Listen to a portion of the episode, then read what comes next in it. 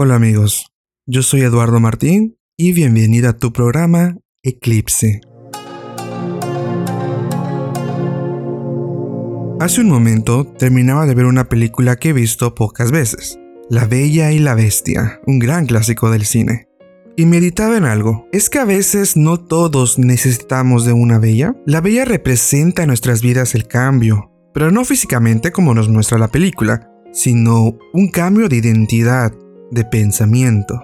Siguiendo con nuestra idea del inicio, la bella no fue quien cambió a la bestia, solo fue la motivación de esta para que ocurra el cambio que debía ocurrir. Porque no hay que olvidar el hechizo con el que comienza la película y la historia. Sin el hechizo no habría cambio, pero esto simboliza solo una orden, porque ya la maldad de la bestia era mucha, era necesario un cambio radical. Durante estas últimas semanas he vivido un tiempo muy complejo, donde las cosas no salieron como imaginaba, y en cierta manera fue tan drástico el cambio que hubo que tomar decisiones muy radicales. Continuar en lo que estaba era bueno, pero en cierta manera todo indicaba que era hora de salir de mi comodidad, o por decirlo así, salir de lo que a mí me agradaba y tomar un camino más fácil pero que no es el que estuve durante estos últimos años. Enfrentar mi nueva situación no ha sido fácil porque los cambios tan radicales no son fáciles, y más cuando no involucran solamente a ti.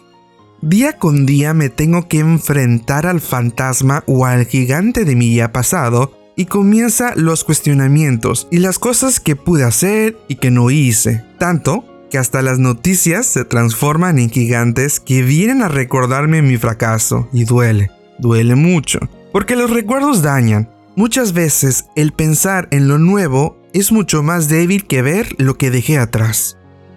Los cambios no llegan cuando lo esperamos y todo anda a la perfección, sino que cuando ya es hora de que ocurran.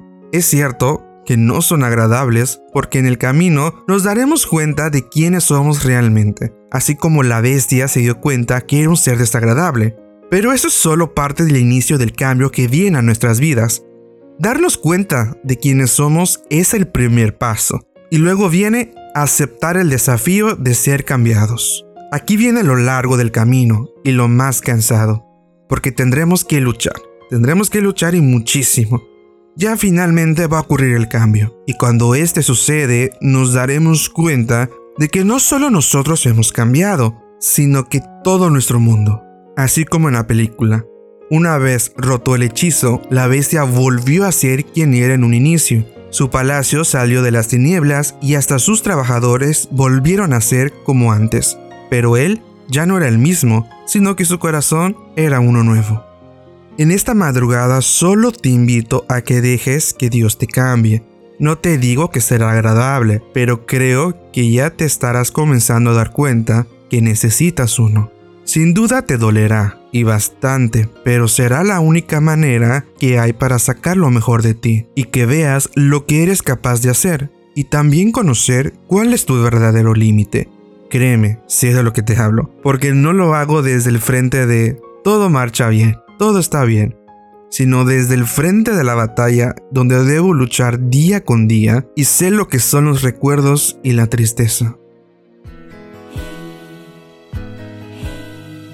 Por último, solamente quiero decirte, sé valiente, los cambios son los tiempos más duros, pero sin duda son los que más recordamos, no por el dolor, sino por lo que vino después de haber cambiado.